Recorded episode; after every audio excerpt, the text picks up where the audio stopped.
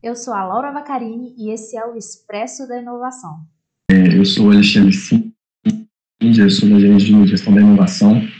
Eu estou hoje com cabelo curtinho, tentei fazer um bom pipete para o dia da inovação, apesar de não ser muito inovador aqui.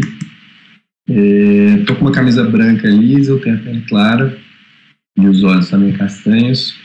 É, eu queria trazer hoje para vocês aqui. É, ah, e eu estou com fundo amarelo que a gente pegou com o pessoal da criatividade, da oficina de criatividade, Carol, Pita, obrigado. Na hora, assim, já foi, já foi bem cotado e a gente fez questão de trazer para cá também, ficou legal. Uh, queria trazer para vocês aqui, pessoal, o nosso painel de cultura, tá? O, o, o que tem a ver a cultura com a inovação, né? Muito que a gente viu é que não tem como a gente fazer inovação sem pessoas, né? E pessoas no que diz respeito é de fato a cultura. Esse assunto, então, de fato, por ser um dos mais importantes, que de fato é, permite que a MRS faça a transformação que ela se, se propõe, é, a gente precisou montar esse timaço com especialista de gestão, de, de, de gestão de inovação, de diversidade, gestão da mudança, é, para conseguir trazer todas essas visões aí e a gente conseguir compor um papo bem legal. Tá, eu deixo com vocês, pessoal, para fazer esse início. Lembro que a gente já está gravando, tá? Para quem chegou aí depois. É, e podem ir mandando pergunta aí no chat que a gente vai fazer essa mediação aqui com vocês. Beleza? Obrigado mais uma vez, pessoal. Um prazer ter vocês aqui. Beleza. Obrigado, Alexandre. Bom, boa tarde todo mundo. Eu sou Luiz Moimeri, fazendo a minha autodescrição aqui. Sou um homem branco de cabelos curtos, liso. É, estou usando uma camisa listrada e hoje eu estou de barba, um projeto de barba aqui, né? É, bom, falando um pouquinho aqui do slide que está sendo projetado, ele está dividido em duas partes. Do lado esquerdo existe um desenho de dois homens de blusa azul, calça preta, é, apertando as mãos, né, num cenário onde tem uma mesa ao fundo, um plano de fundo amarelo, e do lado direito está descrito a, a palavra cultura de inovação em azul escuro com fundo branco. Esse é um slide de abertura aqui do evento de hoje. O próximo slide, a gente vai falar justamente sobre uma frase é, que é muito conhecida, né? A cultura como estratégia no café da manhã. O que está sendo projetado na tela é justamente essa frase é, sobreposta aqui por um ícone de peixe amarelo maior comendo um peixe menor e justamente essa frase que é do Peter Drucker que fala sobre a cultura, né? Que ela come estratégia no café da manhã. Essa, essa frase é famosa, ela assim, nos convida a uma, uma reflexão profunda né, sobre um elemento que é muito importante hoje no, no mundo empresarial, e que por muitas vezes é motivo de uma grande pergunta, né? Aonde que está a dificuldade em colocar as estratégias em prática? A estratégia é uma parte importante de qualquer negócio. Algumas empresas acabam não conseguindo executar os seus planos. Isso tudo tem a ver justamente com as pessoas, né? O motivo do, do fórum aqui hoje. Existem algumas empresas que, que consideram é, os seus gestores como o único público capaz de construir projeto, mas isso está extremamente errado.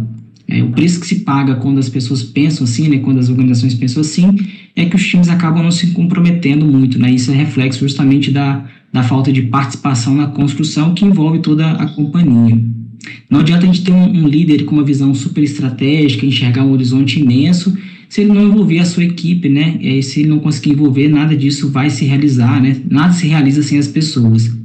E assim, nenhuma estratégia ela acaba sendo bem sucedida sem contar com o engajamento, comprometimento de todo mundo. Então, esse aqui é o ponto que a gente vai provocar hoje. Esse engajamento ele é conquistado a partir da construção de uma cultura que estimule, que possa impulsionar o capital humano dentro da, uma, da organização. No próximo slide, a gente representa aqui é, um grande iceberg, é, mostrando assim, uma parte que está para fora da água e uma parte que está submersa, né? Sobreposta a essa, essa imagem, a gente tem aqui algumas palavras, né, de cima para baixo, a palavra ambiente, comportamento, capacidade, crenças e valores, identidade e propósito, né? Sendo que as duas primeiras, ambiente e comportamento, elas ficam para fora da água e as demais representadas debaixo d'água. O que, que, tá, que, que esse slide está querendo dizer? É, geralmente, quando a gente fala de cultura, é, as pessoas fazem uma conexão de que cultura está muito relacionada ao ambiente de trabalho, né, ao local de trabalho, a convivência ali. Isso está errado, né? É, quando a gente fala de, de cultura, o atributo ambiente ele é o mais raso de todos. As crenças, valores, identidade propósito são justamente os atributos mais profundos, ele que rege todo o nosso, o nosso comportamento, né? como que a gente escolhe fazer as coisas, geralmente é de forma inconsciente. No próximo slide, a gente vai trazer uma provocação aqui sobre os principais atores desse, desse momento, né? E o slide está representado com o fundo branco, onde a gente tem três grandes papéis aqui, sendo que eles estão representados no formato de círculo com uma seta indicativa. Essas três setas elas formam o formato de um triângulo, tá? Na parte superior, na cor roxa, é, eu represento eu enquanto colaborador, eu como ator principal, como protagonista da minha carreira. Na parte verde, a segunda bolinha com a seta indicativa, ela representa a equipe de trabalho. Então, como que os colegas atuar, como, como que os colegas e a equipe que eu me relaciono é, convivem no meio, né? Em azul, representando aqui a terceira bolinha com a seta, é justamente a organização, é, com, compondo toda essa tríade aqui, representando o cenário que ela está envolvida, né? E como que isso tudo se interrelaciona. Eu, enquanto ator principal, a minha convivência com os meus colegas, né, e a minha equipe de trabalho e a organização como um todo, formando esse ciclo aqui, que ele pode ser um ciclo virtuoso também. Bom, na sequência, a gente fala um pouquinho aqui é, de como que a cultura de uma empresa ela é avaliada em três grandes instâncias, tá? E aí o slide que está sendo projetado, ele fala justamente isso. Existe essa frase projetada com as palavras crenças, comportamentos e valores. Esse é um slide de transição para que a gente possa falar um pouquinho de cada um desses principais tópicos. Na sequência, eu vou falar justamente sobre crenças. E aí, é, o que está sendo projetado é justamente um braço levantado no formato de desenho, representando o número 1. Né? E, do lado direito existe justamente a palavra crença com o número 1. E quando a gente fala de crença, eu estou falando justamente das opiniões individuais, das doutrinas, dos princípios que são considerados verdadeiros por uma pessoa ou por um grupo de indivíduos. E elas estão justamente relacionadas com aquilo que as pessoas acreditam ou não. Isso que vai determinar os seus comportamentos a partir daí. Na sequência, é, a gente avança aqui na apresentação e tem a imagem representada de um braço, representando o número 2 agora. E o tópico que a gente vai falar é justamente sobre comportamento, né? Então, quando eu falo de comportamento, o comportamento é justamente a manifestação externa das crenças.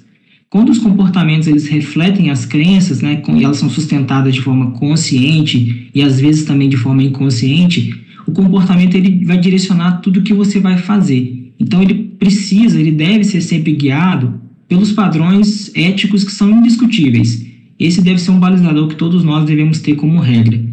Isso só tem a gerar vantagem no desempenho da organização e para você como um todo, sempre lembrando aquela tríade lá do eu enquanto colaborador, a organização e a minha equipe de trabalho. Falando um pouquinho de valores agora, o slide que está sendo projetado, ele tem a mãozinha levantada, representada no número 3, a palavra 3, a, o número 3 escrito e a palavra valores, e aqui ele fala justamente o, o princípio que é muito profundo aqui, né? Os valores, eles são justamente um método para poder classificar as crenças e os comportamentos, né, que um indivíduo, até mesmo um grupo de indivíduos, considera como importante. É justamente a definição dos valores, né, que é importante a gente compartilhar no ambiente organizacional e deixar muito claro para a organização como um todo a razão pela qual a empresa existe, né, e ela prioriza a sua atenção. Todos aqui sabem que segurança é um valor muito forte para a MRS e a deixar isso claro lá no passado foi fundamental para que a gente possa ter né, todas as condutas seguras em todas as situações e a gente ter aqui os indicadores né, que são referências hoje para todo mundo. Então, isso é muito importante. Quando a gente define os valores que, que, a, que a companhia quer seguir, que a área quer seguir, que isso fique de forma transparente para todo mundo, para que todo mundo possa entender ali quais são os valores e como seguir isso no dia a dia de trabalho. Por fim, aqui encerrando essa primeira parte introdutória que fala sobre cultura de forma geral, é, eu trago aqui uma equação e a imagem que está sendo projetada no slide é do lado esquerdo uma lâmpada acesa representando a, a mensagem de uma ideia e do lado direito uma frase que representa uma, uma equação matemática, né? O que, que ela está querendo dizer? Os líderes expressando comportamento de atenção, cuidado e confiança, somado a uma organização que incentiva que seus colaboradores sejam responsáveis e se responsabilizem pelo seu trabalho, só pode gerar um tipo de resultado, que é justamente a inovação e o engajamento para gerar o, o, valor que a gente precisa. Passa a palavra agora aqui para minha colega Renata, ela vai falar um pouquinho sobre diversidade e, e ESG. Contigo, Renata. Obrigada, Maiméria. Bom, dando sequência aí, eu vou fazer minha autodescrição. Sou Renata Naon, mulher branca, cabelos pretos, quatro dedos abaixo dos ombros.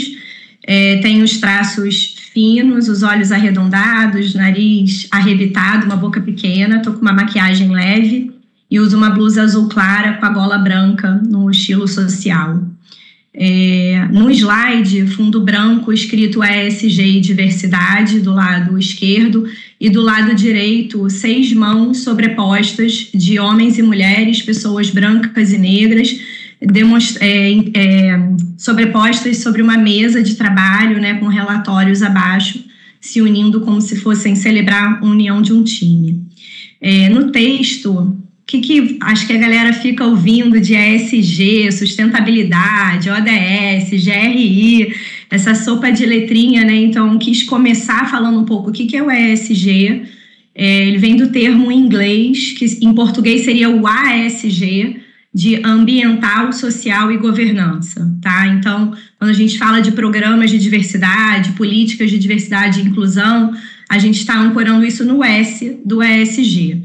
Então, é, 93% das 250 maiores empresas do mundo divulgam relatórios de sustentabilidade utilizando os critérios do GRI, que é uma forma de reportar os dados, né, para dar transparência.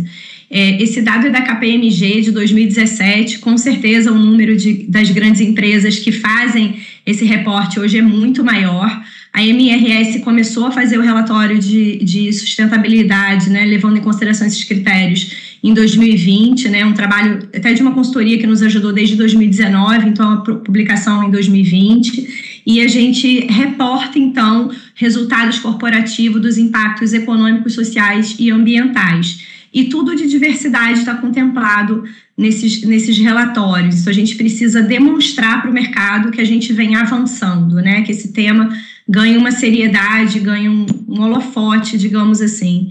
Isso nos ajuda a conseguir muitas coisas no mercado, principalmente a parte de investimentos financeiros, né? A gente tem mais facilidade de ter quando a gente tem melhores pontuações e melhores relatórios. No próximo slide, é, a gente vê aí alguns seis, também fundo branco, escrito o título em letra azul, Pilares da Diversidade, e aí na parte superior tem seis ícones. É, esses ícones representam esses pilares né, de forma visual, então tem o primeiro uma cadeira de rodas, fazendo uma representação às pessoas com deficiência, depois tem uma equidade de gênero, tem é, uma mulher preta, né, falando de diversidade étnica, é, uma bandeira colorida, né, com as cores do arco-íris, representando o público LGBTQIAP+, essa sopinha de letras que eu acho que é super famosa, por é, que as pessoas não estão conseguindo acompanhar um pouco né, essa letra, que quem é mais antigo falava GLS, né, gays, lésbicas e simpatizantes, depois essa letra, é, o L veio, mudou de lugar, né, ficou LGBT em função até da luta da, da, das mulheres querendo ganhar mais espaço no mercado, né, então as lésbicas antes dos gays, porque tinham menos visibilidade ainda, e a cada ano a letrinha vai aumentando, mas o mais simboliza toda a diversidade é, sexual, tá?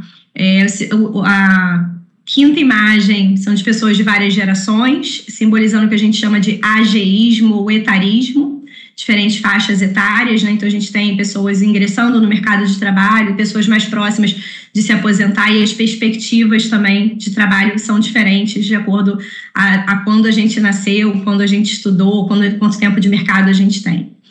É, o ícone seguinte é, é, um ícone de refugiados, mas ele também é usado para falar um pouco de nacionalidade, então, uma pauta super nobre. E, por fim, o ícone das diferentes religiões. Então, esses são os principais pilares. E aí, no texto do slide, tem empresas participantes da pesquisa ABERJ declaram que dos tipos de diversidade mais contemplados em seus programas incluem pessoas com deficiências, que tem 96%, justamente por estar atendendo uma legislação, é, identidade de gênero, né? Então, é, olhar a questão da liderança feminina do número de mulheres. Na MRS, a gente tem o hashtag Elas na Ferrovia, né? Cada vez mais famoso. Então, empresas com essa pauta hoje têm 83% trabalhando nisso oficialmente. etnia, né, que é a questão da autodeclaração da cor, 78%, e a orientação sexual, 74%. Então, gosto de trazer esses recortes é, que a gente vai falar de programas específicos, né, de ações da empresa para cada pilar da diversidade, mas para a gente pensar o quanto, sem fazer nenhum esforço, a gente olhando em volta tem é, pessoas de diferentes idades, tem homens, tem mulheres, é, tem pessoas brancas, pardas, pretas, tem pessoas das diferentes religiões, então a diversidade já está conosco, né? O que a gente precisa se preocupar mais são com políticas de inclusão e uma cultura de inclusão.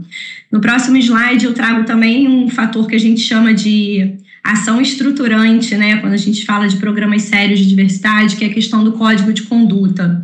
É muito bom chegar numa empresa e ver que a gente tem um código de conduta consistente que já fala da diversidade, né? Que a gente tem um canal de denúncias para caso alguém se sinta ou assista alguma cena, né, de alguém que foi maltratado, que a gente saiba o que fazer, o como proceder e saber que aquilo vai ter uma punição, né, por parte da empresa.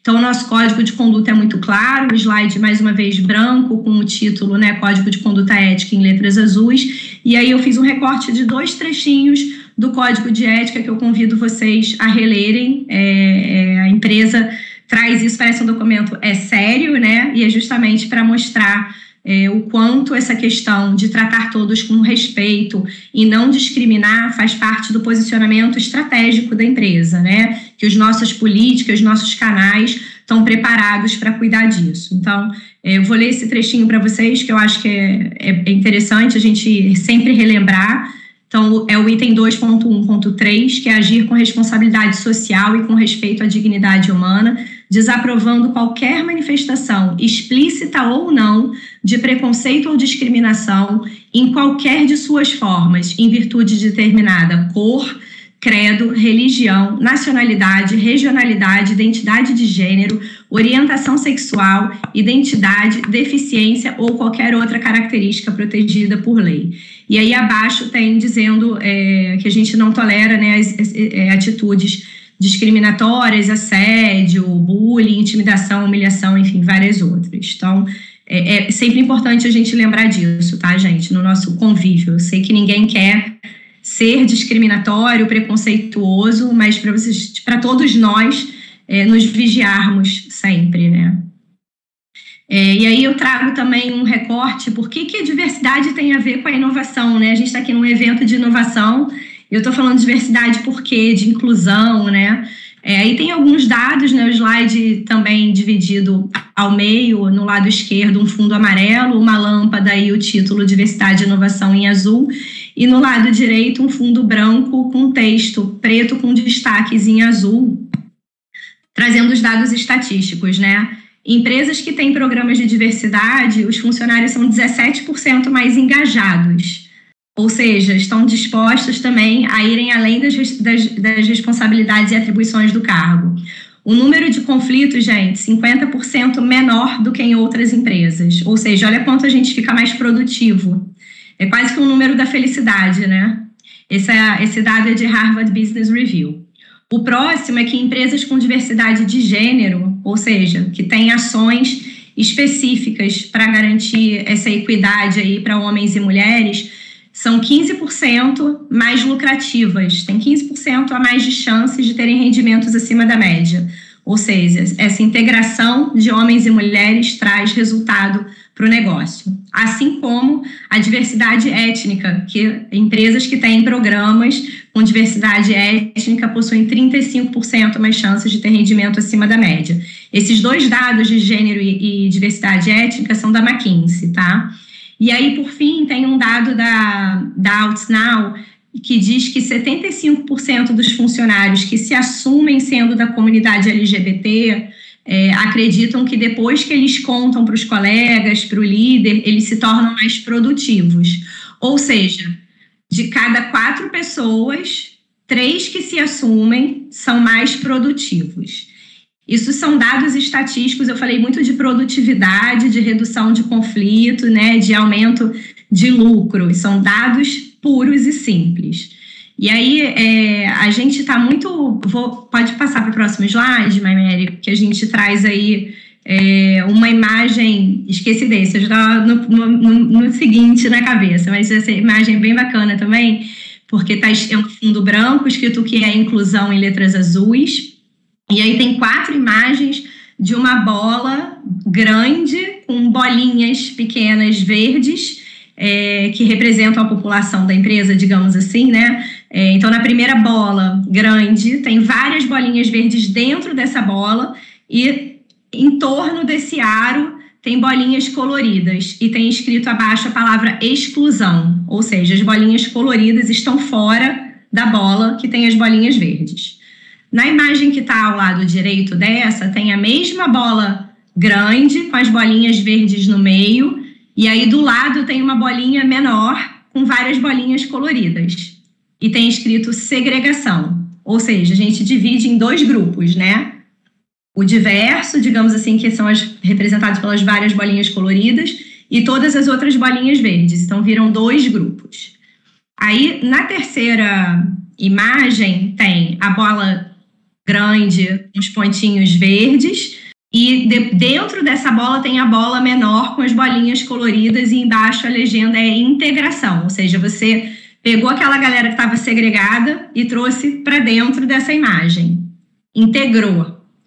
E aí a última imagem das quatro é a bola grande, hum, que nas outras três imagens tinham só os pontinhos Oi, verdes, tem agora os pontinhos coloridos misturados e a legenda é inclusão. Ou seja, gente, hum. é Inclusão é, de fato, todo Ai. mundo, apesar das diferenças, está convivendo no mesmo espaço. Então, não é, é mapear posições para públicos específicos, é, não é, né, colocar uma área de trabalho destinada para públicos específicos, não, é conviver com as diferenças, tá? Então, essa aqui é bem visual, mas reflete um pouco a forma, né, para a gente pensar se no nosso dia a dia a gente está, de fato, praticando a inclusão e convivendo com quem é diferente da gente, ou se a gente está é, convivendo com as pessoas que têm as mesmas características, mesma formação, mesma história de vida, vi, é, convivendo muito com pessoas só do nosso departamento, por exemplo, né? Em inovação não acontece quando a gente convive com gente que pensa igual, que tem um histórico igual, né? E que, que a gente não se desafia a fazer diferente. Pode passar. E aí sim vem o fazer um resgate aqui de alguns pontos que o Maimeri trouxe de cultura, né? Então o slide é recapitulando. Tem uma menção ali acima daquele slide que ele falou do eu, equipe e organização, né, das setas formando um triângulo. E abaixo tem as mãozinhas que o Maimeri fez generosamente fez uma lipo, né, que na hora de eu copiar tinha deixado a mão bem gordinha, agora a mão tá, tá visualmente ok. Então, tem as mãos do número 1, 2 e 3 no mesmo slide. Número 1, é, a gente vai falar de identidade e propósito. Naquela imagem do iceberg, ele trouxe lá no fundo, né? É, e aí, o eu, né? É, e eu queria fazer um paralelo do quanto que a gente pode olhar para uma cultura de inclusão a partir do eu da equipe, o que, que a organização, o que, que a MRS tem feito. No eu, que é identidade e propósito, a gente está falando do autoconhecimento, tá, gente? Então, quando a gente fala de diversidade e autoconhecimento, é entender quais são as origens de cada um, qual foi a sua educação, o que, que você recebeu da sua família, né? O que, que você correu atrás, qual é o seu estilo de vida, se você tem privilégios ou se você passou por dificuldades e reconhecer tanto os privilégios quanto as dificuldades e aí eu convido cada um de vocês a fazerem esse teste do pescoço, né? Então a gente, por exemplo, eu sou uma mulher branca. Se eu hoje tô numa sexta-feira, depois do trabalho, sair com meu grupo de amigos, né? Tô, sei lá, num barzinho bebendo cerveja.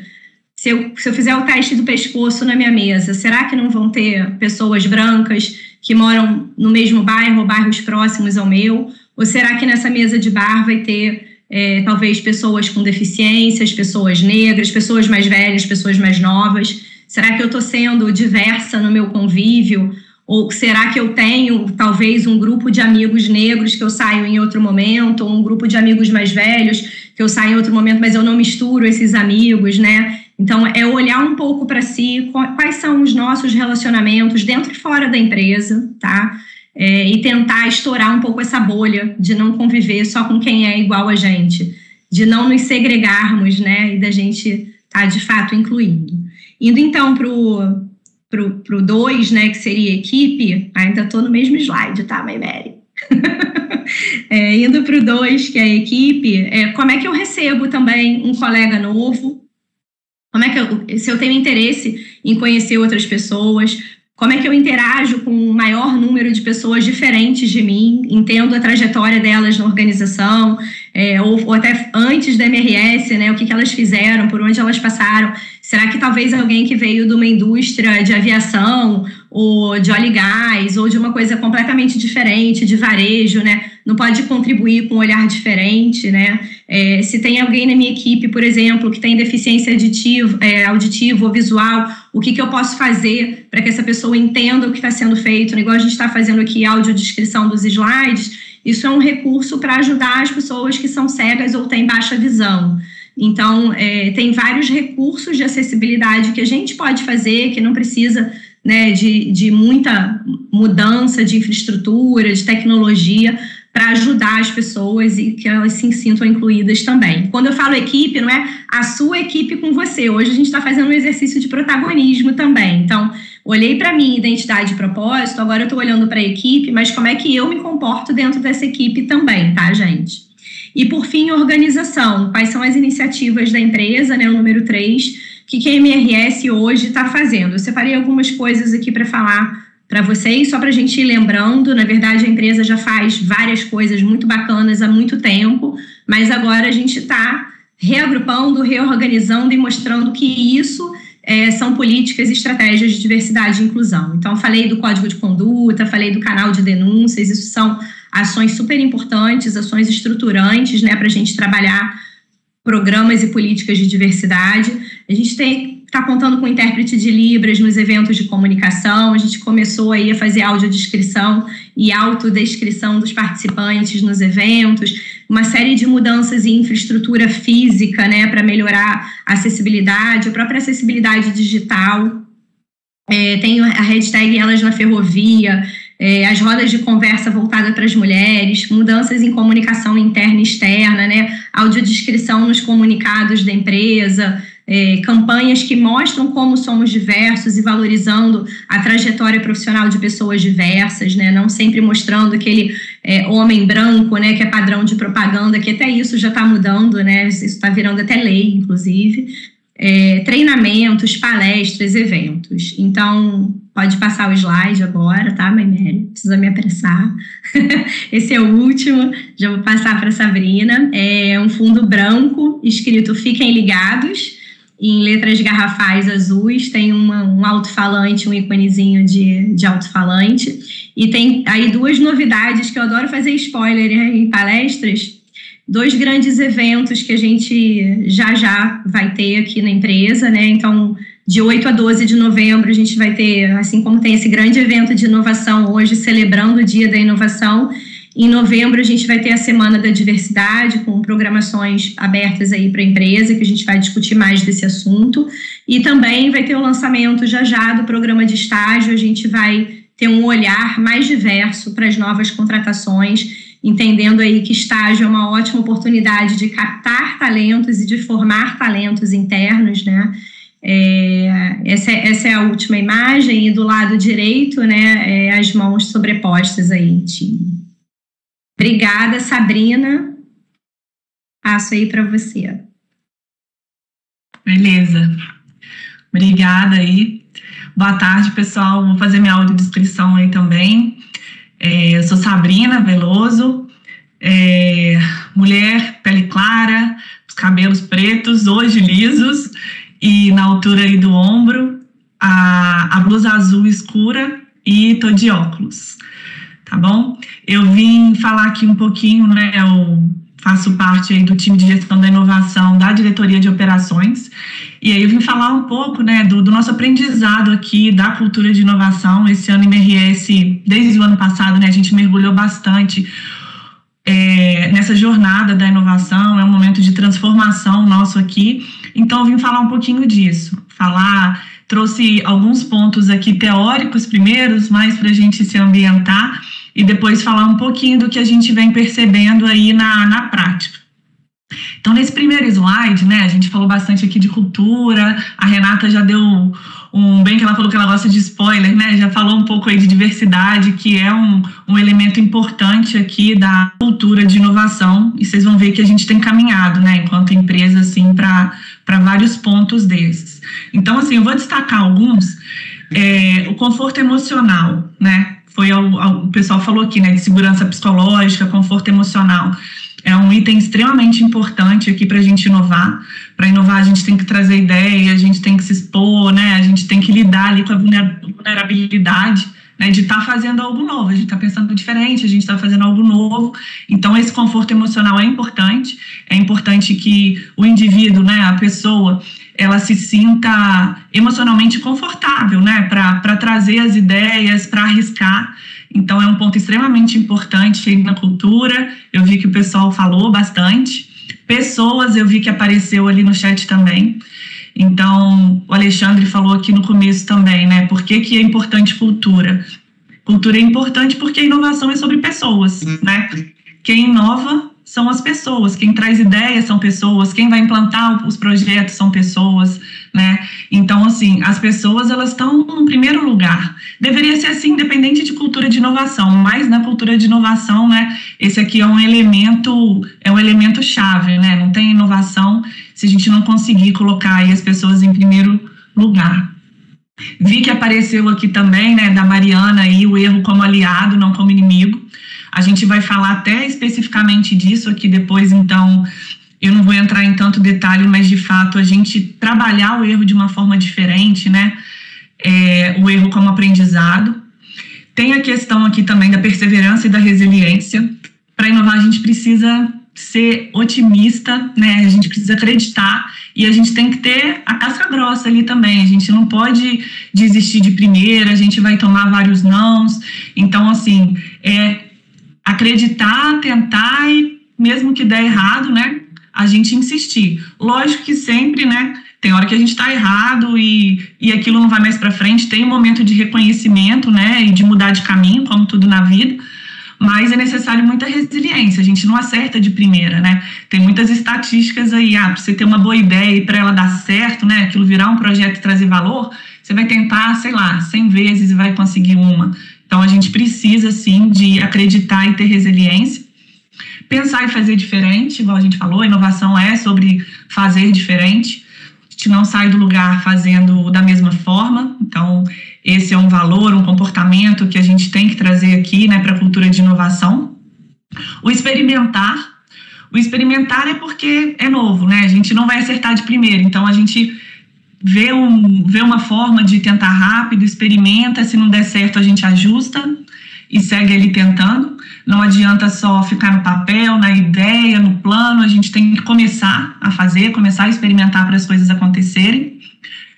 É, esse, esse próximo aqui, né, conhecimento igual valor, casa muito com o que a gente estava vendo aí, né, acho que foi o último painel aí da Manu, de trazer o conhecimento constante e entender que isso é um valor a gente sai de uma era aí que, que, que o diferencial, você escondia o conhecimento, né, também, ou que você acha que você já sabe tudo para compartilhar conhecimento e para entender que está tudo mudando e que você vai ter que estar tá constantemente é, aprendendo, se transformando, se renovando para inovar.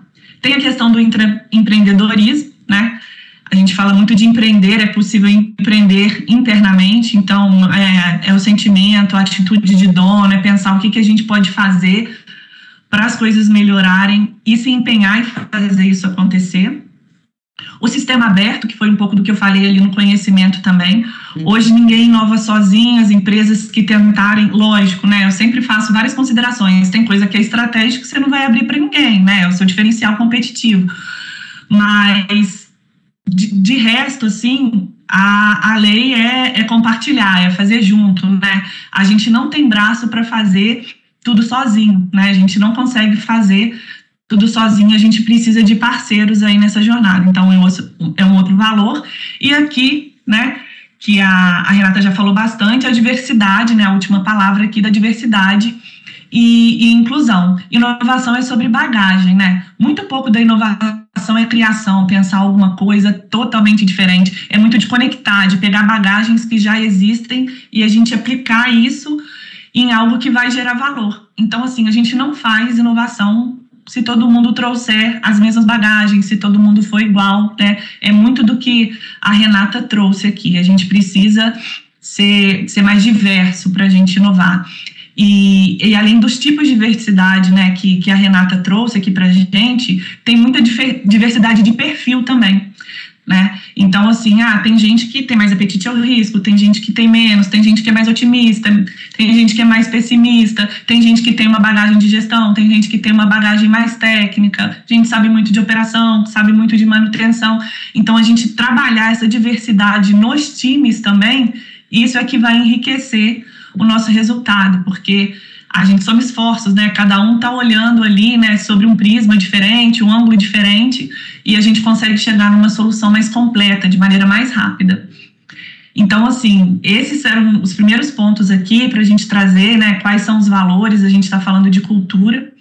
Quando a gente se depara com esses, com esses valores, né, que a gente está falando na teoria, de um lado parece muito simples, de outro também assusta, porque a gente fala, pô, eu tô trazendo uma cultura para a empresa e é algo muito diferente, muito novo às vezes, principalmente para quem é para quem é mais velho, né? Então assim, porque eu acho que será que a gente foi criada dessa forma, né? Com todo esse conforto emocional? Será que a gente está acostumado a lidar com erro? E fazendo o link com o que o Maimeri falou, não é o tipo de coisa que a gente muda o ambiente, estala o dedo e fala ah, agora vamos pôr as pessoas em primeiro lugar, agora, né, vamos ser diversos, agora vamos dar conforto emocional para todo mundo. É um processo de transformação. Então, né, é, um, é uma transformação de íntimo que mexe aqui muita coisa para a gente conseguir ter esse tipo de cultura.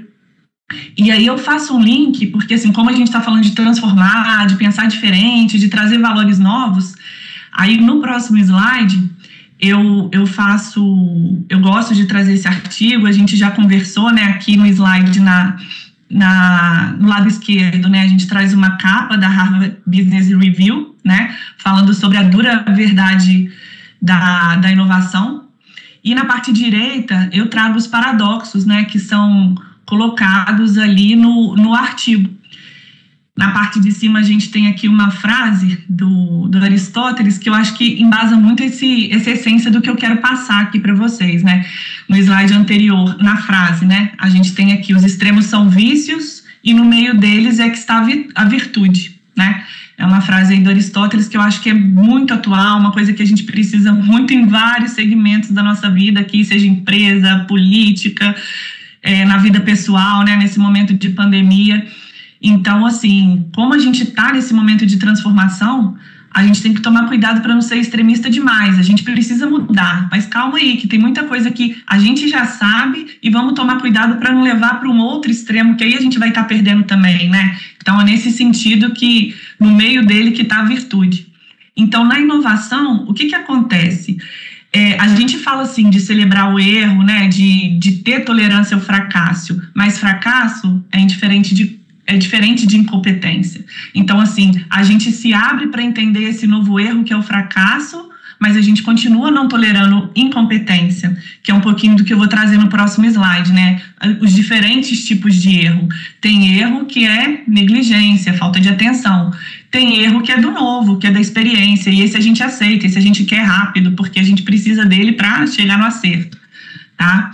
Esse é um ponto. Um outro paradoxo trazido aqui, né, é, sobre experimentar. A gente falou lá, precisa experimentar, testar, errar, acertar. Mas o experimento ele precisa ser disciplinado. Então a gente precisa de agilidade, a gente precisa de criatividade para experimentar, mas a gente continua requisitando disciplina, porque a experimentação ela não é ao Léo, vou fazer aqui de qualquer jeito, eu vou ver o que que dá e aí a gente vai se virando, vai no jeitinho. Não é, tem método. Então assim requisita disciplina e existe método. A gente tem buscado fazer isso. Franqueza, a gente falou de franqueza. Pô, é importante as pessoas falarem o que elas pensam, o que elas sentem, para que a gente entenda a essência das coisas e inove.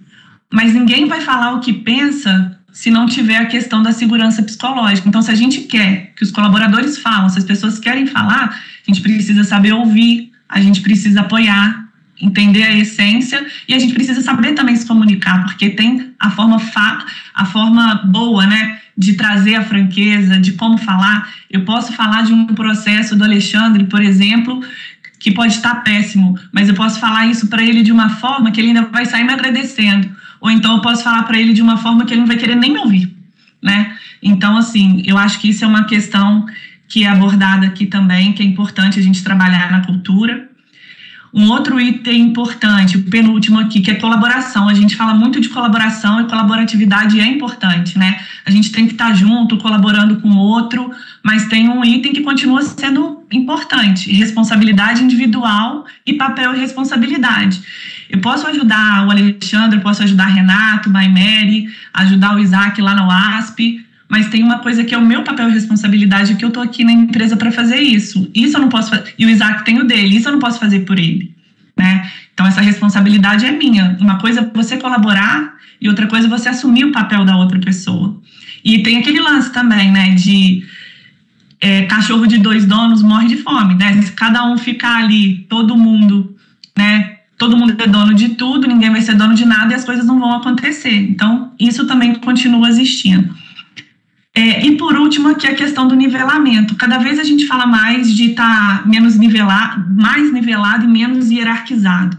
A hierarquia ela tende a diminuir, de fato, as pessoas terem mais autonomia, né, para tomarem decisões, mas liderança é uma coisa que continua sendo requisitada. Então a gente é nivelado, a gente tenta trabalhar com menos hierarquia, mas a gente precisa da figura de líder para puxar o grupo.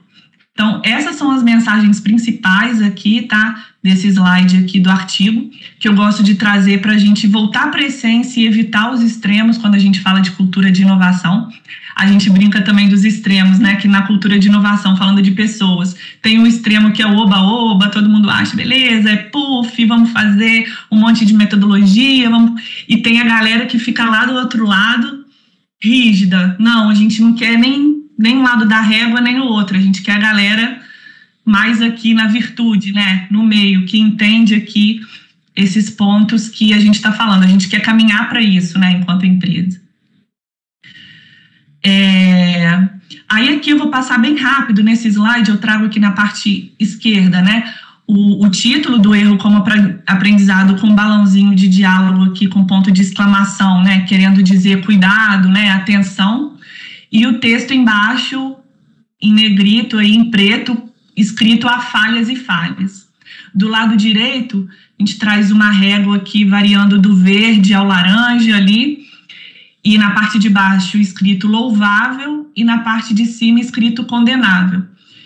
É, mais à direita a gente traz em os textos aqui explicando os tipos de erro, né? Então, quanto mais para cima ali o erro, mas é um tipo de erro condenável. Eu nem gosto muito dessa palavra condenável, tá? Mas é o que é o que tem aí na literatura, mas é o tipo do erro que a gente não quer, né? Que a gente evita ao máximo, que a gente não vai tolerar, continua não tolerando.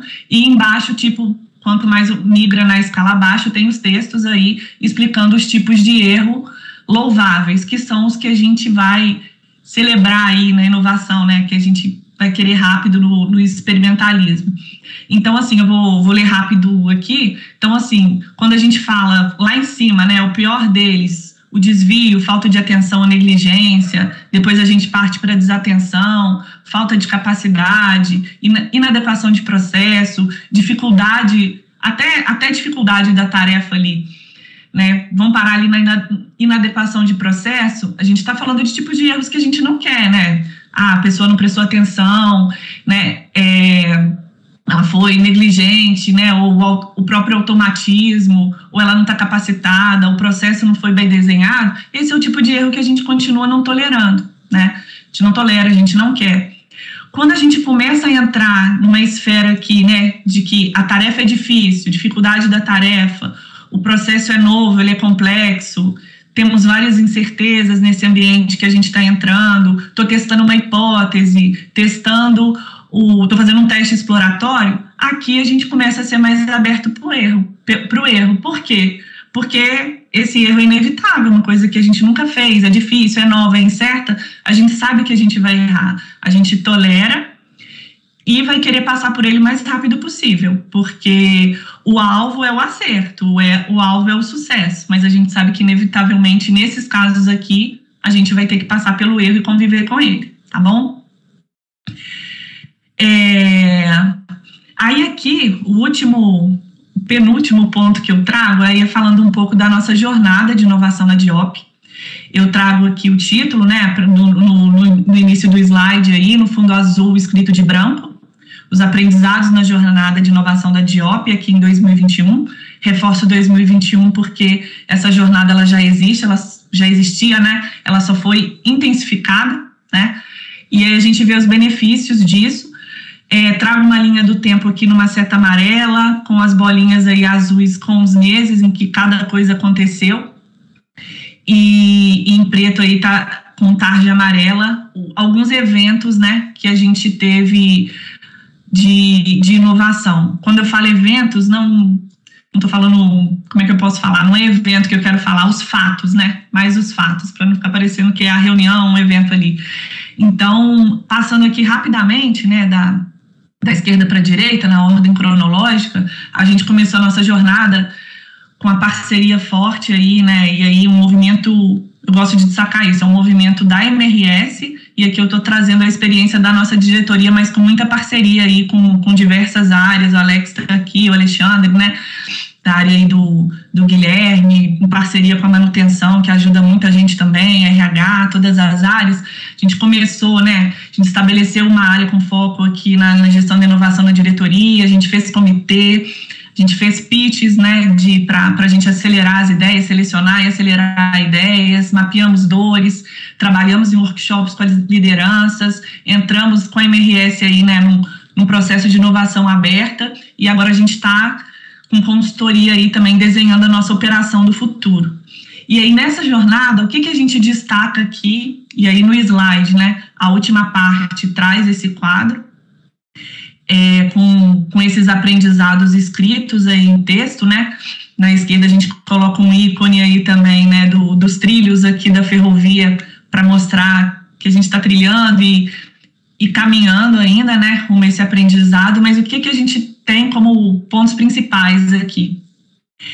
É, primeiro que, pontualmente, a gente pode inovar da, da forma que, que quiser, mas se a gente quiser uma inovação sistêmica, a gente precisa de cultura, gestão e foco. Não adianta achar né, que vai colocar todo mundo ali numa sala, vamos pensar alguma coisa, vamos fazer um brainstorm e depois vamos sair implantando. Não é assim né, que a inovação sistêmica acontece. Um outro ponto extremamente importante foi tema do nosso primeiro comitê. A gente falou muito de vulnerabilidade. Né? A gente está fazendo uma coisa nova, a nossa cultura não era assim, o nosso comportamento não era assim, estamos trabalhando com muita coisa nova. Vamos assumir essa postura de vulnerabilidade, vamos lidar com essa, com essa vulnerabilidade, vamos assumir que a gente está aprendendo e vamos caminhar, né? E eu acho que aqui o apoio da alta gestão é fundamental. O nosso diretor, né, o Daniel Dias, e os gestores, né, eu vi aqui o Isaac está aqui, acho que o Jefferson está aqui, todo mundo comprou muita ideia. E assim, se você vai errar, se você vai trazer incerteza, alta administração, né, os gestores, eles têm que estar tá bancando isso. Porque ninguém é doido, né, gente? A gente não muda assim de uma hora para outra. Ah, vou começar a fazer um montão de coisa nova aqui, mas e se eu errar, como é que vai ser? Então, acho que a vulnerabilidade, o apoio da alta gestão foi um aprendizado nosso, foi, foi uma questão que fez diferença. É, vou dar uma acelerada aqui. A questão do começar né? Antes feito que perfeito, né? Antes de perfeito precisa ser feito. Então a gente falou assim, cara, baixa a régua, não vai ser perfeito, vamos começar da melhor maneira que a gente pode e vamos aprendendo e corrigindo, né? A gente, a gente tem trabalhado bastante nesse ritmo, acho que recebo vários feedbacks de coisas que podem ser melhor, mas de coisas que a gente acerta e é nesse ritmo que a gente segue, né? De, de aprendizado aí, melhoria. Pessoas logo no começo, quando a gente começou a conversar com gestores, a gente viu, cara, inovação é pessoas, não é de uma área só, vamos engajar a liderança. Então, a gente fez vários workshops aqui com, com os líderes, mais de 60 líderes aí, a gente fez umas seis rodadas em parceria aí também com, com a SETA e o, e o time da gestão de inovação, e dali saiu bastante coisa legal. É, e por último, igual a gente falou, inovação é pessoas, todo, não é de uma área, então, assim, junto também com a inovação corporativa, né, a MRS aí como um todo, a gente tem capacitado, né, mas também dado autonomia e responsabilidade para os líderes e para os embaixadores das áreas, porque, assim, cara, a gente tem várias ideias, a gente tem vários projetos, não é uma área que vai ficar controlando, fazendo isso acontecer. As áreas dão suporte. A gente precisa que as pessoas de fato estejam capacitadas, né, habilitadas e tenham essa autonomia e responsabilidade de fazer a, a inovação acontecer aí em cada área. Para fechar aqui agora, no próximo slide, em um minutinho, só recapitular também, né, os mesmos pontos trazidos aí pelo Maimeri e pela Renata. Eu trago aqui as mãozinhas de novo, né, um, dois, três, é, trazendo a figura né, do eu, do líder e da organização, naquela tríade né, que, que o pessoal tinha falado lá atrás, é um slide igual da Renata e do Maimeri. E aqui a gente faz aquele exercício dos terços, né? E isso eu gosto de reforçar demais, porque assim, às vezes a gente fala, como que você age se a empresa não é? Como que você é inovador se a empresa ainda não é? Não. Cada um pode fazer a sua parte. Então, assim, a pessoa, o que, que ela faz? Se a empresa ainda não é inovadora, do, do jeito que a gente acha que deve ser, eu posso fazer, começar a minha parte. Eu posso observar, eu posso questionar, posso experimentar, colaborar, acreditar, resistir. Então, é, é, esse é o meu terço de contribuição. Lógico que eu não vou fazer sozinho. O líder, por exemplo, eu enquanto líder, o que, que o líder nesse contexto de cultura de inovação faz? Ele traz propósito, ele empodera o time dele, ele conecta o time dele com os demais, com, né, com com a alta administração, ele facilita, né, o líder, ele abre caminhos para que aquele time consiga implantar a ideia dele e ele celebra. A gente precisa ser mais otimista, precisa celebrar cada passo. Então, acho que a figura do líder, né, ali junto com o time vai ajudar muito nisso. E a organização também vai fazer a parte dela, né, que é o que a gente tem visto da parte do MRS. A gente tem um manifesto né, de transformação, falando o que, que a gente quer nessa cultura de inovação, nesse momento de transformação. A gente está revisando nossos processos, a gente está revendo a nossa estratégia e a gente está aumentando o nosso ecossistema. A gente está se integrando no, ecossistema de inovação. Então, esse último slide eu gostaria de deixar isso, né, provocação de que vamos fazer a nossa parte enquanto integrante de time, enquanto líder, e a empresa continuar fazendo aí a parte dela também. Tá bom? Agradeço aí a participação de todos.